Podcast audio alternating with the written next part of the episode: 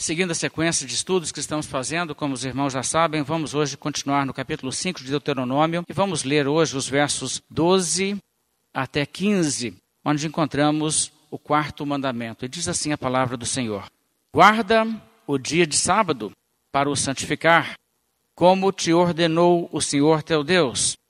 Seis dias trabalharás e farás toda a tua obra, mas o sétimo dia é o sábado do Senhor teu Deus não farás nenhum trabalho, nem tu, nem o teu filho, nem a tua filha, nem o teu servo, nem a tua serva, nem o teu boi, nem o teu jumento, nem animal algum teu, nem o estrangeiro das tuas portas para dentro, para que o teu servo e a tua serva descansem como tu, porque te lembrarás que foste servo na terra do Egito e que o Senhor teu Deus te tirou dali com mão poderosa e braço estendido, pelo que o Senhor teu Deus te ordenou que guardasses o dia de sábado.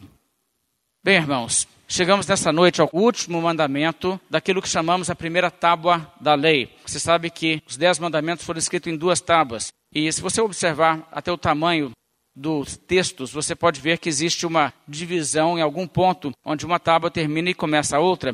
Não temos uma foto né, de como era a tábua original, mas nós pensamos em termos de a primeira tábua da lei, tendo aqueles deveres que são nossos deveres para com o nosso Criador, seriam os mandamentos 1 a 4, e a segunda tábua da lei, sendo os mandamentos 5 a 10, que falam sobre o nosso dever para com o próximo. Agora, é verdade que quando nós temos deveres para com o nosso próximo, também é parte do nosso dever para com Deus cumprir esses mandamentos. E se nós deixarmos cumprir os nossos deveres para com Deus, nosso Criador, em termos da honra que Ele merece e do nosso serviço religioso a Ele, isso também afetará as pessoas ao nosso redor de forma negativa, de maneira que ninguém pode realmente promover o bem dos seus semelhantes, a menos que seja também uma pessoa piedosa, uma pessoa de devoção a Deus, que cumpre os primeiros quatro mandamentos. Então existe, claro, uma maneira em que esses dois mandamentos se sobrepõem, os mandamentos em relação aos direitos de Deus afeta o nosso semelhante e é parte do nosso dever para com Deus o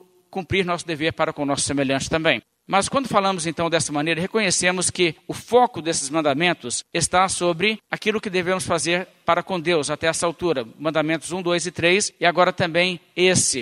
E temos enfatizado que respeitar os direitos de Deus é de extrema importância, de forma que podemos até dizer que é até mais importante nesse sentido observar os mandamentos 1, 2, 3 e 4 do que os outros mandamentos que simplesmente estão protegendo os direitos de seres humanos. Mas o que a Bíblia então aqui nos mostra é que temos também aqui um dever para com Deus retratado. Agora, você sabe que existe uma relação diferente entre o Velho Testamento e o Novo Testamento em relação a algumas leis, como por exemplo dos sacrifícios de animais e coisas desse tipo. E também quando falamos sobre o mandamento do sábado, existe alguma diferença nesse sentido.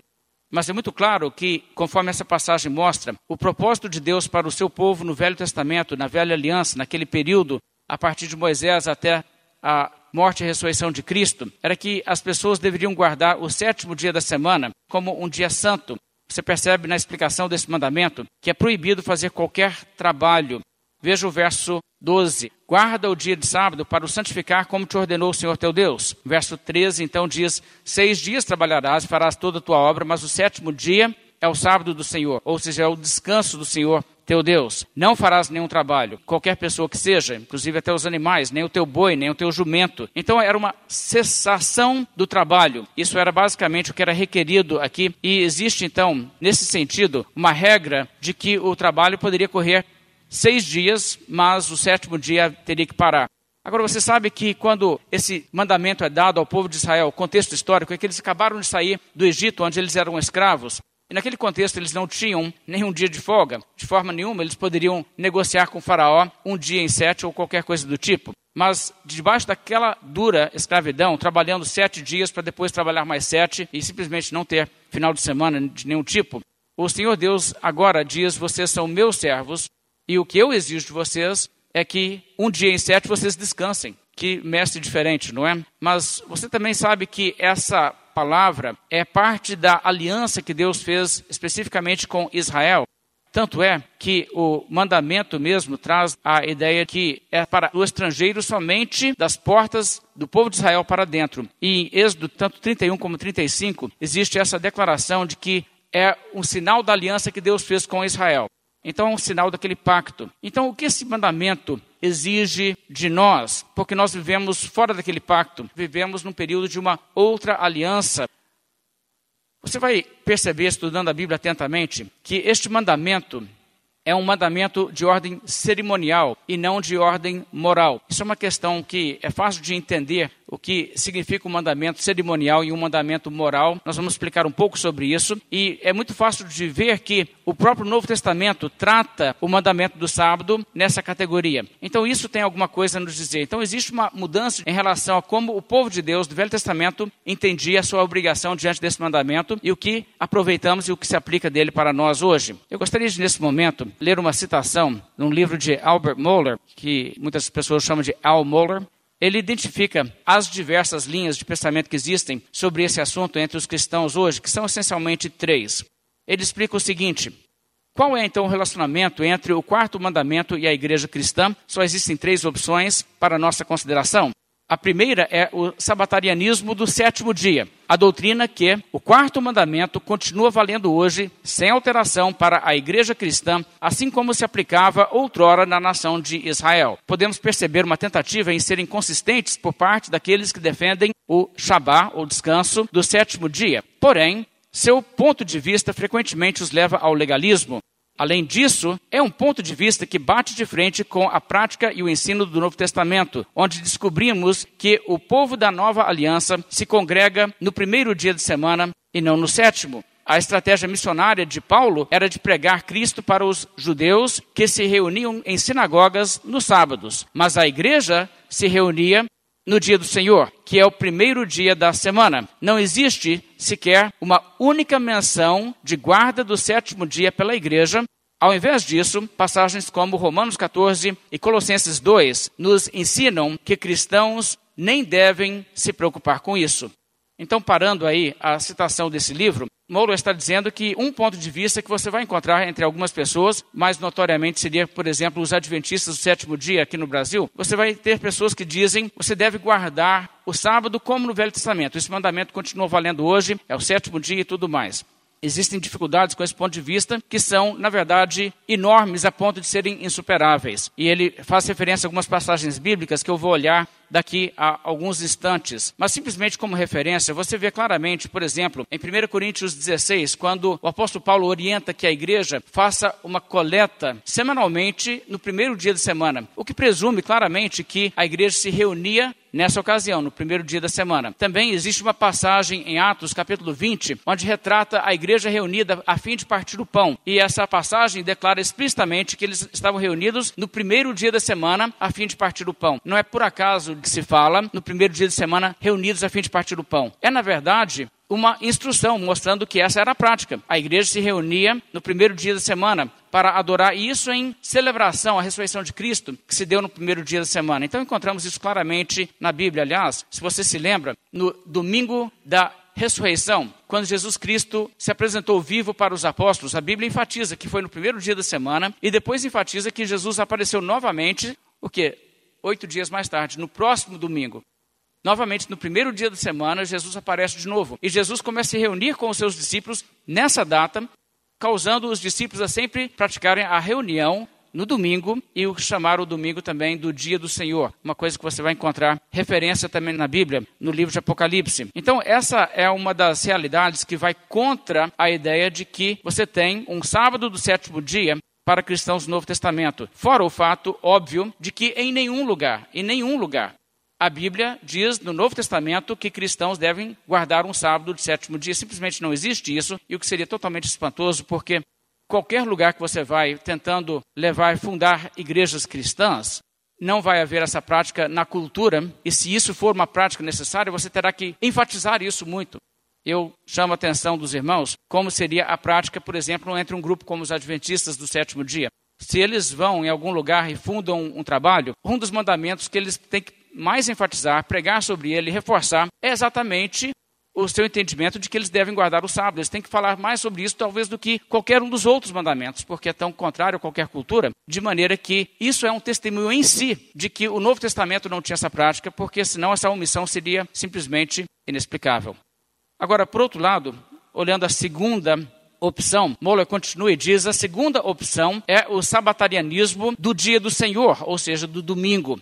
Sabemos que a igreja se reúne devidamente no primeiro dia da semana e não no sétimo. Mas essa segunda posição prega uma doutrina de transferência, alegando que as estipulações do quarto mandamento são transferidas para o primeiro dia da semana na nova aliança. Simplesmente não há base bíblica nenhuma para tal transferência. Não encontramos nenhuma passagem que explicitamente afirme que essa transferência ocorreu por ordem divina, nem tampouco uma referência a essa observância na igreja primitiva, o que deixaria implícito que houve uma transferência. Então veja bem, a segunda forma em que pessoas hoje advogam que esse mandamento se aplicaria a cristãos seria através de você fazer com que o dia de domingo seja um sábado, nos moldes do sábado do Velho Testamento. O que significaria que seria pecado ter trabalho ao dia de domingo.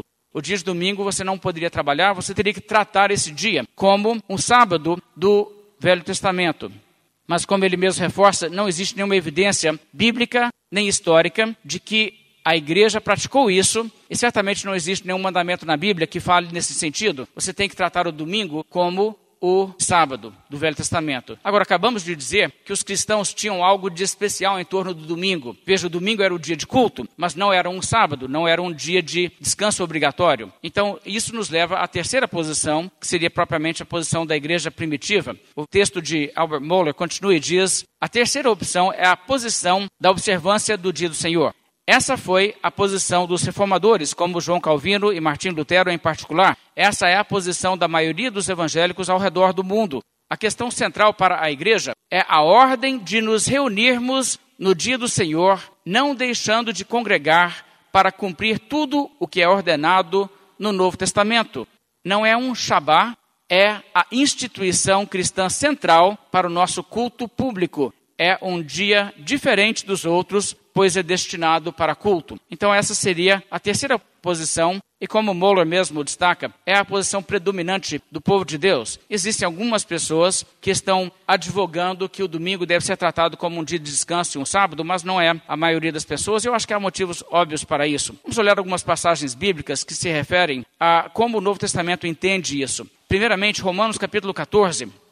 Em Romanos 14, o apóstolo Paulo trata de questões que não devem criar atritos entre cristãos são questões onde existe liberdade. Um cristão pode ter uma prática ou outra e deve respeitar o fato que outros cristãos podem fazer de outra maneira. E entre essas questões, o apóstolo Paulo inclui essa questão da guarda de dias, como seria o caso de ter um sábado semanal, um dia de descanso semanal.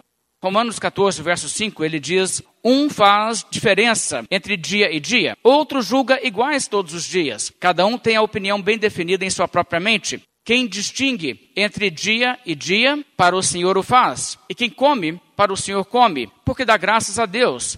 E quem não come, para o Senhor não come e dá graças a Deus. Veja que o que ele está dizendo aqui, ele está equiparando a ideia de guardar um dia ou não guardar um dia com questões como comer carne ou não comer carne. É uma situação onde você pode ter a sua própria preferência, a sua própria prática, mas você não pode nunca impor isso sobre outra pessoa. O que você quer fazer, você faz, mas você não deve nunca censurar outra pessoa porque a outra pessoa tem direito de ter sua própria prática e de ter sua própria opinião bem definida, porque não existe uma regra no Novo Testamento para isso. Veja também Colossenses capítulo 2. E aqui uma passagem onde o apóstolo Paulo fala claramente sobre as cerimônias marcadas no Velho Testamento que estavam em três categorias: aquelas festas que eram anuais, as mensais e as semanais. E ele vai nessa ordem, diz em Colossenses 2,16: Ninguém, pois, vos julgue por causa de comida e bebida, ou dia de festa, ou lua nova, ou sábados, porque tudo isso tem sido sombra das coisas que haviam de vir, porém o corpo é de Cristo. Então você vê que o apóstolo Paulo pega essas questões, comida e bebida, e novamente associa juntamente com isso as cerimônias. Dia de festa, cerimônias anuais, lua nova, cerimônias mensais, ou sábados, o sábado semanal. E ele diz: ninguém deve julgar ninguém sobre isso. E como cristão, você não pode admitir que uma pessoa te censure e te diga, você está pecando, que você não está fazendo isso. Aqui você tem que guardar esse dia tal. Não, você não pode admitir isso. Na verdade, isso seria uma desobediência sim à Bíblia. Assim como seria uma desobediência à Bíblia, censurar alguém, dizer para uma pessoa, você está pecando, porque você não está guardando o dia tal. Isso não é uma coisa que o Novo Testamento admite. Mas com essas passagens na Bíblia e com a própria prática instituída no cristianismo pelos apóstolos desde o início, os cristãos primitivos entendiam claramente esse assunto. E se você olhar nos escritos que nós temos lá dos primeiros séculos cristãos, você encontrará um testemunho unânime de que ninguém estava exigindo guarda de dias, nem de sétimo dia, nem de primeiro dia da semana. Na verdade, seria até impossível para as pessoas ali, em muitos casos, praticarem isso. No mundo judeu, você tinha o sábado, sétimo dia, que era observado. E é claro que os cristãos em Israel estavam em perfeita liberdade de continuar observando isso aí. Assim como eles também estavam em perfeita liberdade de continuarem a praticar coisas como a circuncisão de seus filhos, mas não havia regra que tivessem que fazer. E certamente não podiam impor isso como regra. Mas se você ler os cristãos da antiguidade, não somente você vai encontrar uma ausência de qualquer mandamento nesse sentido, qualquer campanha nesse sentido, qualquer tentativa de trazer pessoas a uma guarda de dias, qualquer dia que seja, o que você vai encontrar, pelo contrário, os primeiros cristãos combatiam essa ideia e eles tinham, na verdade, uma atitude bastante contrária a qualquer tentativa de chegar e dizer você não pode trabalhar tal dia, isso é uma regra. Eles entendiam isso até como judaizar a igreja. Por exemplo, Inácio escreve em sua epístola aos Magnésios, que é a primeira referência histórica que nós temos, Inácio é bem cedo, no segundo século, ele fala sobre essa questão que se viver de acordo com o judaísmo, confessamos que não recebemos graça. O que ele quer dizer é que se você fizer isso aí, começar a guardar sétimo dia, isso é um testemunho de que você não é um cristão, você não recebeu salvação. Ele diz: é absurdo confessar Jesus Cristo e judaizar. E se você ler no contexto, é muito claro, ele está dizendo: se você quiser guardar o sétimo dia, e veja que essa altura da história ninguém, mas ninguém mesmo, estava guardando o primeiro dia da semana como dia de descanso. Barnabé, no ano 120, bem, bem cedo também, diz: Nós guardamos o oitavo dia com alegria, no qual Jesus também ressurgiu dos mortos, e tendo aparecido, ascendeu ao céu. Mas quando ele diz nós guardamos este dia, ele não quer dizer que nós guardamos como um dia de descanso físico, porque ele prossegue e diz que guardar um descanso físico, na verdade, é uma característica de uma falsa religião. Dizer, tem dia que é pecado trabalhar.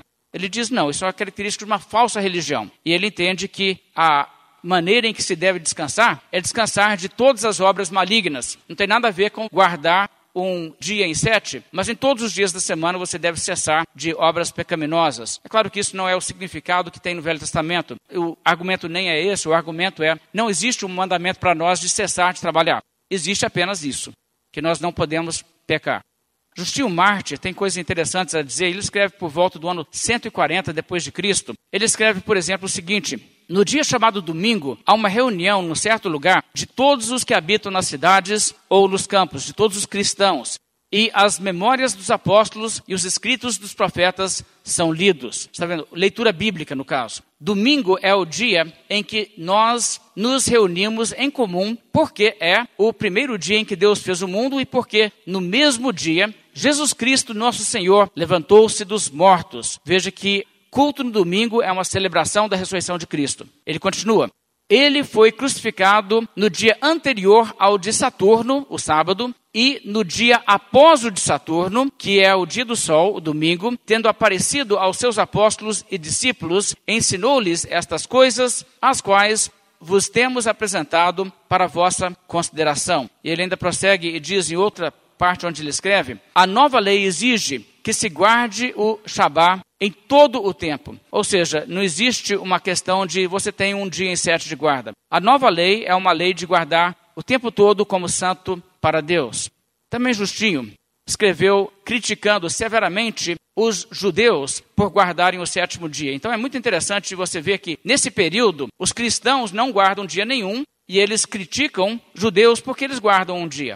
Ele escreve assim: a nova lei requer que guardes um Shabá perpétuo, e tu, por permaneceres inativo por um dia, supões ser piedoso, não discernindo, porque isso lhe foi ordenado. O Senhor nosso Deus não se agrada de tais observâncias.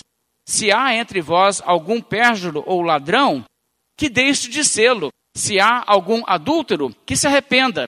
Então terás guardado os agradáveis e verdadeiros dias de Shabá de Deus. Veja, essa é a perspectiva que cristãos ali no segundo século estão pregando, bem próximo ao período dos apóstolos, e assim você continua até bem mais tarde. Você pega, por exemplo, os escritos de Agostinho. Agostinho claramente ensina que não existe um dia de guarda para cristãos, que isso aí é coisa da velha aliança apenas, mas que existe simbolismo nisso que mostra que um dia haverá um Shabá eterno, um descanso eterno. Que essas coisas são simbólicas, assim como sacrifício de animais e coisas assim no Velho Testamento. Um outro homem chamado Teodoreto de Cirro, Cirro sendo a cidade, ele escreve também no quinto século o seguinte: os mandamentos necessários da lei são ensinados pela própria natureza, isto é, não adulterarás, não matarás, não furtarás, não dirás falso testemunho contra o teu próximo, honra teu pai e tua mãe, e os demais mandamentos desse tipo. Mas os mandamentos sobre o sábado, circuncisão, leprosos, menstruação e sacrifícios são peculiares à lei judaica, visto que a natureza nada ensina a respeito de tais coisas. E aqui ele está argumentando que existe uma lei moral que é de universal aplicação em qualquer época. E essa lei foi escrita por Deus no coração do homem. Exatamente o que Paulo argumenta em Romanos 2, que o ser humano teve embutido nele uma percepção de certo e errado, mesmo que o pecado venha obscurecer isso de alguma maneira, mas existe ainda a capacidade de ter noção de certo e errado em questões morais que Deus colocou no ser humano. E ele diz: esse tipo de regra, isso continua valendo, mas o sábado está juntamente como regras de lepra, sacrifícios e tal. Então, o que, que isso tem a dizer para nós? Ou melhor colocando, se isso é verdade, de onde veio a regra que diz que o domingo deve ser um dia de guarda e que é pecado trabalhar no domingo? De onde surgiu isso aí? Se nesse período da história nunca houve nada disso? Não, não foi Constantino, né? Algumas pessoas acham que foi Constantino. Constantino, na verdade, pode ter aberto o caminho para isso, mas ele de forma alguma fez isso. Você sabe que quando Constantino era imperador do Império Romano, ele decretou que o domingo fosse um feriado semanal. Esse feriado não foi uma regra do tipo é pecado trabalhar nesse dia, era uma legislação para facilitar o culto dos cristãos que já faziam desde o início os seus cultos no domingo. Então, para facilitar isso e para facilitar não somente a frequência de igreja, mas também, claro, em sua intenção, a conversão de pessoas ao cristianismo, ele fez com que o trabalho cessasse. Mas, na verdade, era uma regra que só se aplicava às cidades. Se você estudar historicamente, você vai perceber que nos campos ele deixou as pessoas à vontade para resolveram o que tinham que fazer, reconhecendo que a realidade do campo é outra. E havia situações que você tinha que fazer na fazenda, de repente choveu a semana toda e o domingo deu sol e você tem que fazer certo trabalho, aproveitar aquele dia. Ele dispensou totalmente a regra, mostrando que ele não entendia que aquilo era uma regra moral, era simplesmente uma forma de facilitar o culto de Deus que ele estava promovendo. E isso continuou sendo verdade, isso depois, não somente no Império Romano, continuou a ser assim, como mais tarde outros continuaram a proceder da mesma maneira como governantes que eram favoráveis ao cristianismo, pelo menos na sua forma de entender. Pessoas como Carlos Magno implementou a mesma regra no que ele chamava do Santo Império Romano, que na verdade não era bem o Império Romano mais. Mas isso então instituiu uma facilidade para o povo de Deus se reunir no domingo para culto. É muito semelhante ao que nós temos hoje, onde a maioria dos escritórios e os comércios fecham no domingo Ainda tem muita gente que trabalha, mas é muito mais fácil realizar o culto de Deus no Brasil no domingo do que seria, por exemplo, na segunda-feira, por causa da realidade de trabalho. Então era isso que estava em vista com aquela legislação. Mas a ideia de que seria pecado fazer trabalho no domingo aparece mais tarde, mais tarde do que a época de Constantino. É claro que o contexto em que havia um feriado do império poderia sim contribuir para chegar a essa conclusão mas ainda era um outro passo adiante que alguém teria que fazer. E o primeiro sinal que nós temos disso, que nós conseguimos constatar historicamente, vem do sexto século, e apareceu num livro, uma obra escrita chamada Epístola do Céu. Agora, essa obra alegava ser uma revelação divina. Sabe, a pessoa dizia, eu sou um profeta, Deus falou comigo, me deu a revelação, é mais um livro inspirado. É claro que era uma obra espúria, mas nesse livro encontra-se a declaração de que Deus decretou que o domingo deveria ser guardado como um sábado no sentido do Velho Testamento. E isso então reflete que já havia uma opinião popular se formando nesse sentido e alguém resolveu dar uma ajudinha, né? Vamos produzir um livro inspirado, falso que seja, para convencer as pessoas disso. E é claro que essa opinião continuou a se difundir. Agora, o fator histórico principal se deu no ano de 1234 depois de Cristo. O Papa Gregório IX fez um decreto oficial, os decretais de Gregório IX, em que ele estipulou, por sua autoridade, que o descanso dominical era uma lei geral para a igreja e que era pecado trabalhar nesse dia, juntamente com outros feriados também. Você sabe que dentro do conceito católico medieval, se você trabalhar em dias santos, você está pecando. Digamos que um homem seja um pedreiro, e aí tem um feriado católico, digamos que seja Corpus Christi, e o homem resolve, ah, eu estou né, meio atrasado com a minha obra, eu vou trabalhar. Conforme a visão tradicional católica, é pecado. Por que, é pecado? Fala na Bíblia? Não, mas porque a autoridade da igreja estabeleceu essa regra. E realmente a partir dessa data. Então é nesse contexto que isso surge. Agora, é evidente que reformadores olhariam para isso com indiferença, eles olhariam para isso e diriam: não é por causa de um Papa que nós vamos seguir nada e dizer a nossa consciência está obrigada.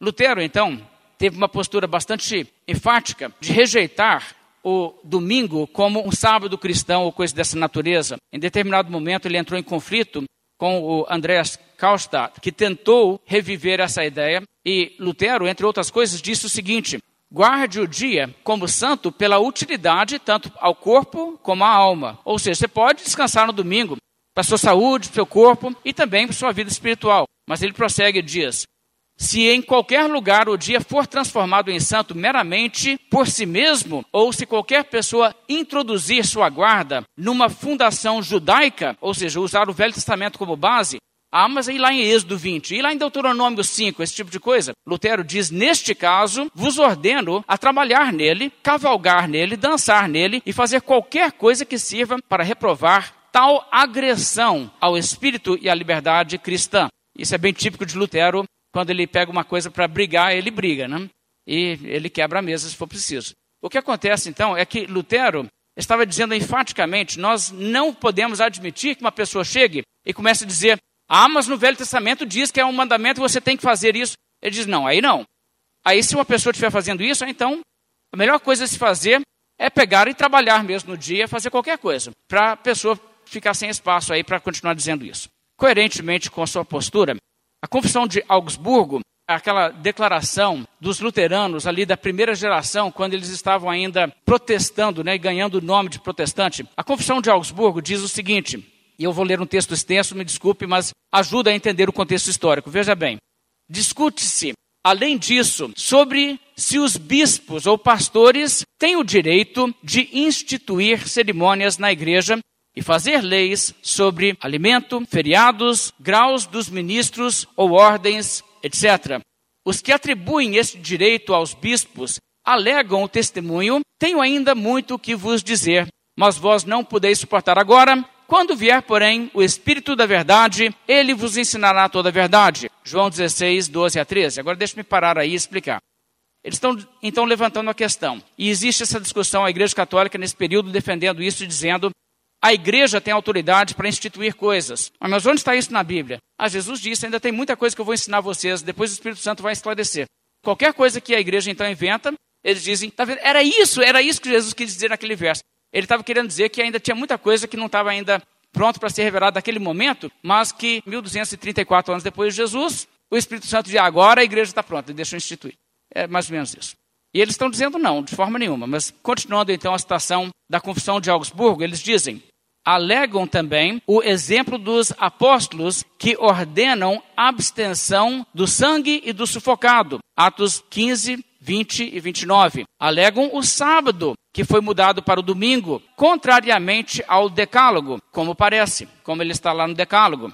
Nenhum exemplo é mais enfatizado que a mudança do sábado, contendem que é grande a autoridade da igreja, pois que dispensou de um preceito do decálogo. Mas a respeito dessa questão, os nossos, ou seja, os protestantes, ensinam assim: que os bispos não têm poder para estabelecer algo contra o evangelho, conforme se mostrou acima. Da mesma forma, os autores das tradições agem contra o mandamento de Deus quando põem pecado em alimentos, dias e coisas semelhantes e oneram a igreja com a escravidão da lei. Ou seja, eles estão dizendo, é pecado da parte da liderança da igreja onerar a consciência e dizer, você não pode comer tal comida, ou você não pode trabalhar tal dia.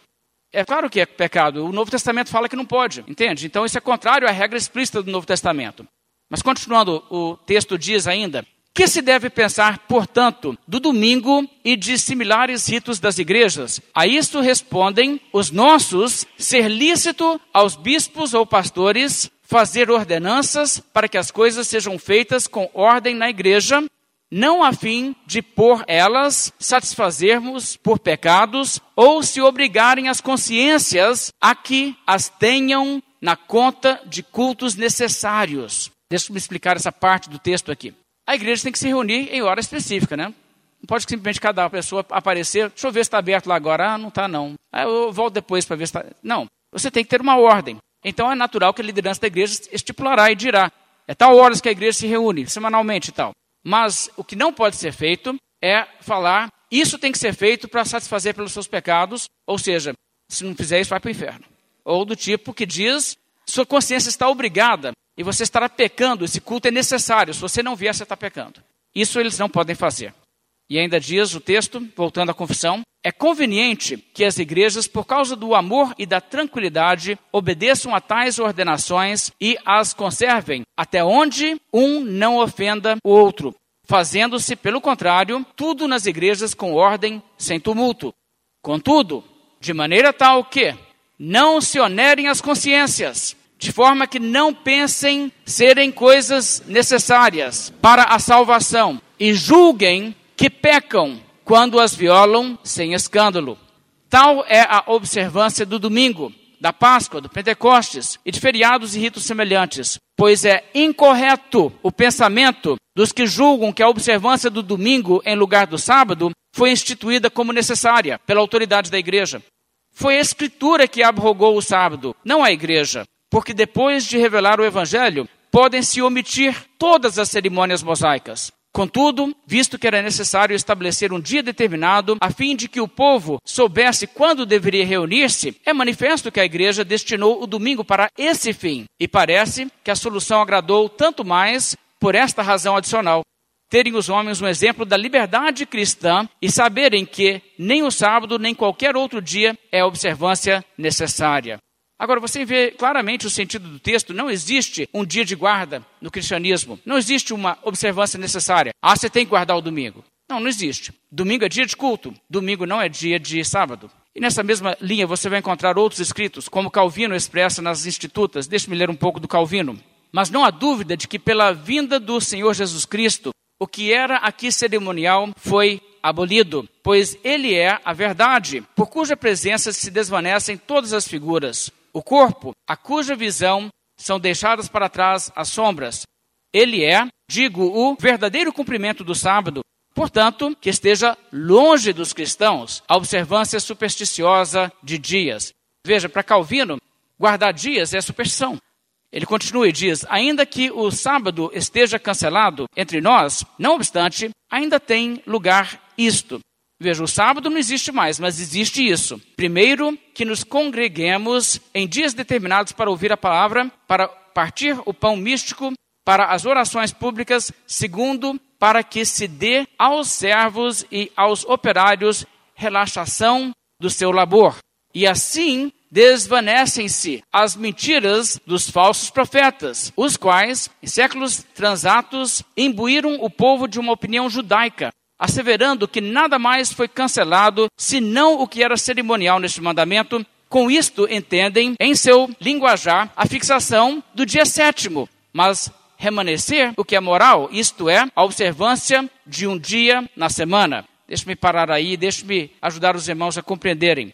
Calvino aqui está dizendo o seguinte: com esse entendimento, isso destrói as mentiras dos falsos profetas. Sabe o que, que os falsos profetas diziam? Calvino explica. O que foi cancelado foi só o cerimonial. Como assim o cerimonial? Que tem que ser o sétimo dia. Mas tem que ter um dia em sete. Aí tem que ser agora outro dia, o domingo. Ele diz: isso aí é a ideia de falso profeta, e isso aí ainda é uma opinião judaica. Então ele explica, ou conclui: com efeito, isto outra coisa não é, senão mudar o dia por despeito aos judeus e reter em mente a mesma santidade do dia, uma vez que ainda nos permanece nos dias sentido de mistério igual ao que tinha lugar entre os judeus. Ou seja, se você fizer isso, fala assim: não, o que foi cancelado é que tinha que ser o sétimo dia, mas ainda tem que ter um dia em sete. Então, agora o dia em sete é o domingo. E você tem que tratar o domingo como um sábado. Ele disse: se você fizer isso, só está assim, meio que tentando dar uma espetada nos judeus, né? Aí o seu dia acabou, vamos mudar para outro dia, só para desrespeitar vocês, mas você ainda vai ter a mesma mentalidade supersticiosa de que existe um dia melhor que o outro, o que de fato não existe. Calvino também elaborou um catecismo, e nesse catecismo é muito interessante. Ele tem, entre as perguntas, o que significam os Dez Mandamentos. Deixe-me ler o que ele fala sobre o quarto. É isso que Calvino, lá em Genebra, estava ensinando a garotada. Ele nos ordena a trabalhar seis dias por semana para que possamos descansar no sétimo? Pergunta. Resposta: Não exatamente. Antes, em nos permitir trabalhar por seis dias, ele faz exceção ao sábado, no qual não é correto se envolver em trabalho. Ele, o quarto mandamento, nos proíbe trabalhar um dia por semana? Essa é a pergunta. Este mandamento tem uma razão particular, pois a observância do descanso é parte das cerimônias da antiga aliança, da antiga lei, a qual foi abolida pela vinda de Cristo. E essa é a resposta. Então o catecismo pergunta: você tem que fazer hoje guarda de um dia em sete? Não, isso é coisa da velha aliança, isso aí acabou. É isso que ele ensina no seu catecismo. Então a posição de Calvino é bastante clara. Eu poderia citar outras coisas, eu até tenho aqui, mas eu vou pular por questão do tempo. O que consta, por exemplo, na Confissão Helvética. Mas eu ainda quero ler outro catecismo, já que eu estou lendo o catecismo de Calvino. Deixe-me ler para vocês o catecismo de Heidelberg, escrito por Zacarias Ursino. Pergunta 103 desse catecismo diz: O que Deus requer no quarto mandamento? Resposta: Em primeiro lugar, que seja guardado o ministério do evangelho e da educação cristã e que eu seja assíduo na frequência à igreja, especialmente no dia do Senhor, para ouvir a palavra, participar dos santos sacramentos invocar o Senhor publicamente e oferecer serviço cristão aos necessitados. Em segundo lugar, que eu cesse as obras da perversidade todos os dias da minha vida, permita que Deus trabalhe em mim por intermédio do Espírito Santo e assim comece nesta vida o Shabá eterno. Essa é a resposta. Mais uma vez, você vê então que os reformadores tinham essa postura. Não existe obrigação de guardar um dia em sete. Não existe isso. Isso é parte das cerimônias da antiga aliança. Então é muito clara qual é a posição reformada sobre isso. Agora, você sabe, como eu já disse mais cedo, existem cristãos que tratam o domingo como um sábado. Quando eles dizem, eu não vou trabalhar no domingo, eu vou tratar o domingo exatamente como se tratava o sábado do Velho Testamento.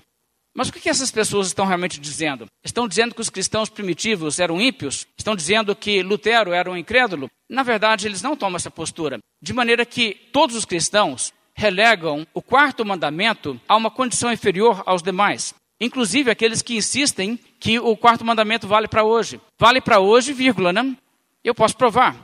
Se alguém disser para essas pessoas o seguinte: aqui eu conheço uma pessoa que considera o mandamento não adulterarás como um mandamento que expirou com a nova aliança, não precisa mais fazer. E não somente essa pessoa tem essa opinião, como rotineiramente ela viola esse mandamento de forma impenitente.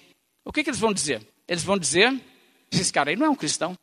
E eles vão dizer a mesma coisa sobre qualquer mandamento. Se você pegar o primeiro, o segundo, o terceiro, o quinto, o sexto, o sétimo, o oitavo, o nono, o décimo, eles vão dizer, não, essa pessoa não é convertida, não. Aí você pega o quarto mandamento e você mostra um cristão como, por exemplo, Lutero, ou Calvino, ou Agostinho, e eles dizem, não, não, mas assim, no caso deles, eles estão dizendo isso, que não guardam, quebram o mandamento de fato, mas eles são cristãos sim. Então você vê que eles também concordam que o quarto mandamento é diferente dos outros nove. Só existem nove mandamentos que estão em vigor nesse sentido. Mesmo que eles procurem guardar o quarto mandamento, fazem isso como uma prática individual, mesmo que eles recomendem fortemente que outros façam a mesma coisa, mas eles não entendem que esse mandamento é do mesmo peso. Então você tem aí uma consideração que ajuda a entender que mesmo que exista uma diversidade de prática nas igrejas cristãs, o que é admissível, ainda existe um reconhecimento da parte de todos que este mandamento não vigora como no Velho Testamento. E se alguém disser o contrário, eu diria para você aí você tem uma pessoa que na verdade não é um cristão. Porque ele na verdade se tornou uma pessoa que está quebrando as regras do Novo Testamento e dizendo: você não pode ser um cristão a menos que você guarde um dia, o dia que eu resolvi que vai ser sétimo, primeiro, sexto, seja o que for. E aí ele vai dizer: você não pode servir a Deus a menos que você guarde esse dia. E essa pessoa está em violação clara, está na verdade em pecado por tomar essa postura. Bem, então vamos falar um pouco sobre a natureza desse mandamento e vamos perceber o que significa e como se aplica a nós hoje. Eu falei que existem mandamentos que são de natureza moral e mandamentos que não são. Um mandamento moral é, como eu disse também, o mandamento que a própria criação e a própria constituição humana é feita para reconhecer a sua importância. Claro que seres humanos caídos no pecado podem obscurecer a capacidade de entender a realidade moral, de maneira que é totalmente possível uma pessoa argumentar e dizer assim: não, não tem nada de errado em roubar, não. A Bíblia diz não furtarás, eu não vejo nada de errado, não. Eu acho que pode. É claro que uma pessoa pode tentar se convencer disso, mas a verdade é que no fundo, no fundo, ela sabe que não é bem assim e qualquer tentativa de violar isso continuará a comprometer a sua consciência. É por isso que pessoas incrédulas que desprezam a Bíblia ainda reagem de forma violenta contra as regras bíblicas que eles discordam. Você fala com a pessoa, a Bíblia diz isso. E a pessoa discorda, ela não acha isso, ela não acredita isso. Mas ela fica com raiva de você falar isso e fica com raiva de estar isso na Bíblia. Mas por que ela fica com raiva? É porque, no fundo, ela sabe que o padrão da Bíblia está certo.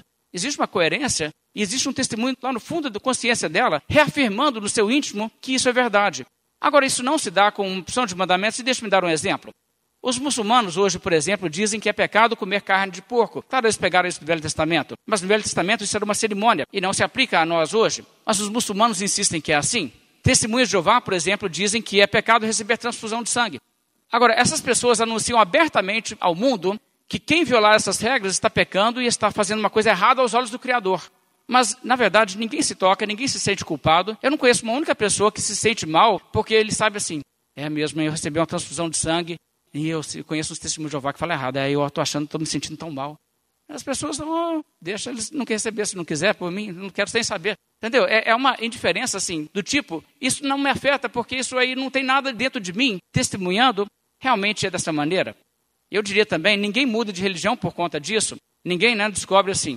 Quer dizer que o Islã proíbe comer carne de porco? Ah, tá. Ah, então eu vou virar muçulmano, porque não, é, é a única maneira que eu vou ter paz interior também porque eu ando comendo carne de porco, nossa, mas eu estou me sentindo assim, minha consciência está me matando. Sabe, não existe isso. Exatamente porque esse tipo de regra, no máximo, seria uma cerimônia. Agora, é claro que comer carne de porco foi proibido aos judeus, aos judeus, não à humanidade, mas aos judeus no Velho Testamento. Foi. E se Deus falar para você, você não pode comer carne de porco, então você não pode comer carne de porco. Essa regra não perdura no Novo Testamento. Mas a realidade é que existem também mandamentos de ordem moral, que não são cerimônias. E também existem princípios morais dentro de mandamentos cerimoniais. Eu vou dar um exemplo. O Velho Testamento tem regras cerimoniais sobre o sacrifício de animais. Isso é cerimônia. Mas também existe, dentro da cerimônia, a transmissão de princípios morais, como o livro de Hebreus nos destaca. Na lei, todas as coisas são purificadas com sangue e sem derramamento de sangue não há remissão. Isso é um princípio moral. E esse princípio moral é grifado, destacado pela cerimônia, de forma que a cerimônia é também educativa. A regra da cerimônia dizia que o animal do sacrifício tinha que ser um animal perfeito, sem defeito. Por quê? Porque havia nisso também uma transmissão de um princípio. O substituto tem que ser sem defeito, tem que ser perfeito, apontando para Cristo. E existe uma questão de necessidade, obrigatoriedade moral nessa declaração. Não é simplesmente uma questão que, ah, por motivo de cerimônia, vamos fazer isso. Não, é uma questão de princípio mesmo. Um pecador não poderia ser o substituto de outro. Teria que ser alguém sem defeito. Isso é uma questão moral. Então, essa verdade moral é comunicada na cerimônia. E será que nessa cerimônia do sábado existe também transmissão de princípios morais? Sim, existe. E mais do que um. Em primeiro lugar, a lei do sábado tinha um aspecto humanitário. E isso é importante entender que quando a Bíblia dizia, você mesmo não deveria trabalhar, você deveria respeitar até mesmo sua própria necessidade de descanso, e também você não podia colocar outros a trabalhar, nem o teu servo, nem a tua serva, nem teu filho, nem ninguém, entendeu? Por quê? Bem, porque na verdade nós tendemos a nos envolver com os afazeres dessa vida tanto que essas coisas nos absorvem e acabam se tornando desproporcionalmente valorizadas em nossa vida. E quando nós temos aqueles que trabalham a nosso serviço, nós temos uma tendência de explorá-los. Uma informação recém-levantada constatou que dos profissionais bem-sucedidos com cargos importantes, 60% deles dizem que trabalhar no setor em que eles trabalham exige tanto deles que eles acabam tendo depressão, estresse crônico e também tem prejudicada a sua vida familiar.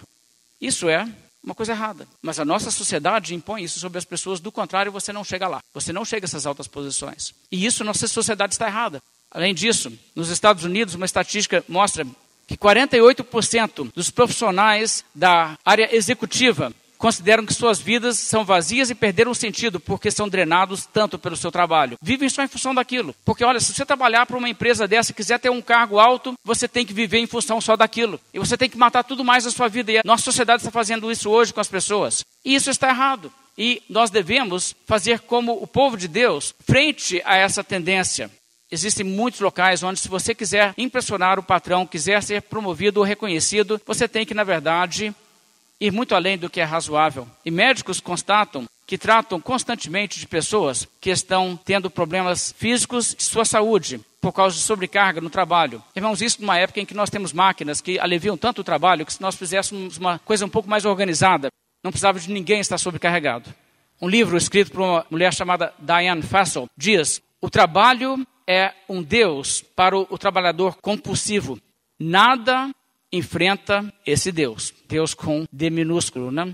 E de fato isso é o que nós vemos acontecendo hoje. Dentro da lei do Velho Testamento, uma coisa que Deus fez foi instituir uma regra que semanalmente você tinha que dar uma folga para todo mundo que trabalhava, um dia inteiro. E essa pessoa então poderia descansar e não era permitido nada de trabalho nessa ocasião, durante esse período. Como certa pessoa observou, essa foi a primeira lei de proteção ao trabalhador na história da humanidade que teve qualquer impacto. Agora, a lei também cuidava dos interesses dos animais. Vocês notaram isso? Que nem o jumento e nem o boi também poderiam ser sobrecarregados, se dava a eles também uma folga. E os animais também então poderiam descansar. O que certamente nos ensina alguma coisa de princípio também. Agora, além do caráter humanitário nesse sentido, o que é mais importante é que a lei do sábado foi estabelecida em torno de um princípio moral. E o princípio moral de que Deus é central em nossa vida e que nós não podemos deixar de dedicar tempo para a adoração de Deus. Poderíamos colocar nesses termos, por instituição divina, é uma lei universal da natureza que uma proporção de tempo seja separada para a adoração de Deus. Isso, de fato, é verdadeiro. Calvino, em seu comentário sobre a lei, referindo-se especificamente a esse trecho em Deuteronômio, disse o seguinte: em primeiro lugar, Paulo nos ensina claramente que essa lei é cerimonial ao chamá-la de uma sombra de bens vindouros, do qual a substância é somente Cristo. Colossenses 2,17. Quando disse que a lei do descanso era um símbolo de um mistério espiritual muito mais elevado e que por esse motivo este mandamento precisa ser considerado cerimonial, não é minha intenção dizer que ele não possuía ainda outros objetivos. Deus certamente tomou o sétimo dia para si e o santificou assim que findou a criação do mundo, a fim de manter os seus servos livres de toda tarefa para que considerassem a beleza, excelência e perfeição de suas obras. Sendo assim, ele não buscava apenas que as pessoas descansassem em casa, mas que elas se reunissem no santuário para ali fazerem oração e sacrifício e para progredirem no conhecimento religioso através da interpretação da lei. Nesse respeito, nós também temos essa exata necessidade, igual ao povo antigo, para que um dia seja livre e assim estejamos mais bem preparados para aprender e testificar de nossa fé. Agora, eu diria que aqui, então, o que Calvino está reconhecendo, ele está exatamente comentando a lei do decálogo. Ele diz: esse quarto mandamento do decálogo é o que Paulo trata lá em Colossenses 2,17, quando ele diz: espera a sombra de bens vindouros. Mas, no entanto, ainda existe um princípio aqui. Nós temos que adorar a Deus, temos que ter um tempo para isso. E devemos separar um tempo para isso. Agora, esse princípio se aplica certamente a nós hoje. Nós estamos vivendo num regime de liberdade comparado com as regras do Velho Testamento que diziam a sua religião ser praticada assim, assim, assim, assim, assim, assim, assim. E nós temos muito maior liberdade. Mas liberdade não quer dizer que nós podemos simplesmente jogar tudo para o alto e não ter uma prática. Então veja o que temos que aprender. Nós temos que ter tempo para santificar para Deus e para cultuar a Deus com outros cristãos. Temos que ter tempo para ler a Bíblia, para orar e fazer coisas dessa natureza. Agora, qual que é o tempo? A Bíblia diz? Não, a Bíblia não diz. Mas isso não quer dizer que você pode dizer, ah, já que a Bíblia não diz, não vai ter tempo nenhum. Eu poderia comparar com aquilo que a Bíblia diz sobre o dízimo. No Velho Testamento você tem uma regra do dízimo que é muito clara. 10% do ganho de todo o israelita tinha que ser dado aos levitas, para o sustento dos levitas. Ainda tinha mais 10% para as festas anuais. Mas o que a Bíblia mostra é que no Novo Testamento não existe essa regra. No entanto, o Novo Testamento diz sim, com os termos mais claros, que o povo de Deus deve sustentar a obra de Deus, que os ministros devem ser sustentados pelos demais cristãos para que se dediquem exclusivamente à obra de Deus. E nesse sentido, existe então a realidade que cristãos, mesmo tendo alguma liberdade, precisam encontrar a maneira de cumprir o seu dever. Você pode seguir o modelo do Velho Testamento e dar 10%, ou você pode entender que existe outra maneira, mas o que você não pode fazer é ser omisso com sua responsabilidade e diz, já que a Bíblia não diz quanto, eu não vou dar nada. E a mesma coisa poderíamos dizer em relação à guarda de um dia. Se você não tiver tempo para Deus e as coisas de Deus, você está definitivamente pecando. E eu ainda digo mais: se você não separar o domingo como um dia especial, você também está pecando. Porque a prática do Novo Testamento é exatamente essa, de tratar o domingo como um dia especial. Agora, algumas pessoas vão perguntar, mas e o meu emprego interfere com isso? Como que eu faço? Tem dia que eu tenho que trabalhar domingo. Ora, isso nós entendemos. Aqui na nossa realidade local, tem pessoas que trabalham de turno. Talvez o turno impedirá que eles venham em uma das reuniões domingo ou de manhã ou à noite, ou talvez até as duas reuniões em determinados casos. Pode haver também situações onde uma pessoa esteja passando mal, esteja doente. Essas coisas são compreensíveis. Mas a realidade, irmãos, é que muitos crentes são displicentes em relação a cumprir o mandamento de Deus, do povo de Deus se reunir dominicalmente para adorar. Poderiam reunir-se, mas não reúnem. Um levantamento sobre a prática cristã evangélica diz que o cristão que se considera um cristão frequentador de igreja assíduo vai à igreja em média metade dos domingos. Ou seja, eu sei que tem muitos crentes que vão todo domingo. E para essa média existir, tem pessoas aí que vão talvez uma vez por mês ou menos e dizem, mas eu sou assíduo. Será que realmente essa pessoa está tratando o dia do Senhor com a devida atenção? Eu creio que não, irmãos. Eu creio que existe muitas vezes simplesmente uma negligência, até mesmo uma libertinagem do tipo que diz: ah, eu vou fazer do meu jeito as coisas. Eu não estou afim, não. Ah, hoje tem jogo do meu time favorito, não vou à igreja, não. E esse tipo de atitude, que é muito difícil justificar, é uma coisa que você está passando mal. É outra coisa se você diz assim: ah, eu estou muito mais interessado em outras coisas do que cultuar a Deus no dia do Senhor. Isso diz muito sobre a sua condição espiritual. Deixa eu citar mais uma declaração de Al Mohler. Ele diz: Existem coisas que não deveríamos fazer no dia do Senhor? Sim, certamente. Qualquer coisa que interfira com nossa adoração não deve ser feita no dia do Senhor. Qualquer coisa que faz com que o culto perca seu lugar de prioridade não deve ser feita. Qualquer coisa, seja lá o que for, torna-se pecado se ela ocupar nossas mentes enquanto estamos adorando, como quando mal podemos esperar o culto acabar para que possamos ir fazer essa outra coisa. E isso, irmãos, é de uma importância muito grande. Não use a liberdade como pretexto para pecar e pecar como pecado de omissão, deixando de dar a Deus o seu devido culto. Você cultua a Deus com o povo de Deus? Você ora? Você lê as Escrituras? John Bunyan escreveu uma coisa muito interessante sobre esse assunto. Ele disse: Não existe mais nada que eu saiba que tenha esse título do Senhor além da ceia do Senhor e este dia, o dia do Senhor. E desde que os cristãos consideram que é um abuso desrespeitar a ceia do Senhor, que eles também tenham vergonha de banalizar o dia do Senhor. O dia do Senhor é, sem dúvida, o dia em que ele ressuscitou dos mortos. Além disso, aquele que rejeita o primeiro dia como dia de culto acaba nos deixando sem dia nenhum como santificado por Deus para a realização da sua adoração solene nas igrejas. Quanto ao sábado do sétimo dia, como nós já vimos, ele foi para o túmulo com os sinais e sombras do Antigo Testamento. Sim, ele ficou de tal modo riscado pela autoridade apostólica que um cristão sente-se constrangido a afastar-se dele para sempre. Agora digo, uma vez que o sétimo dia é removido por Deus, se nós aceitarmos que o homem venha a remover o primeiro dia também, então que outro dia haverá que tenha um selo divino sobre ele, para que nele cultuemos a Deus? O primeiro dia da semana é o dia da feira dos cristãos, no qual eles buscam solenemente os mantimentos espirituais para toda a semana que segue. O que ele está dizendo é que nós temos um reconhecimento de uma realidade especial do dia do Senhor, no Novo Testamento. Não é um sábado, mas é um dia de culto. E os cristãos devem buscar organizar sua vida para priorizar adorar a Deus com o povo de Deus.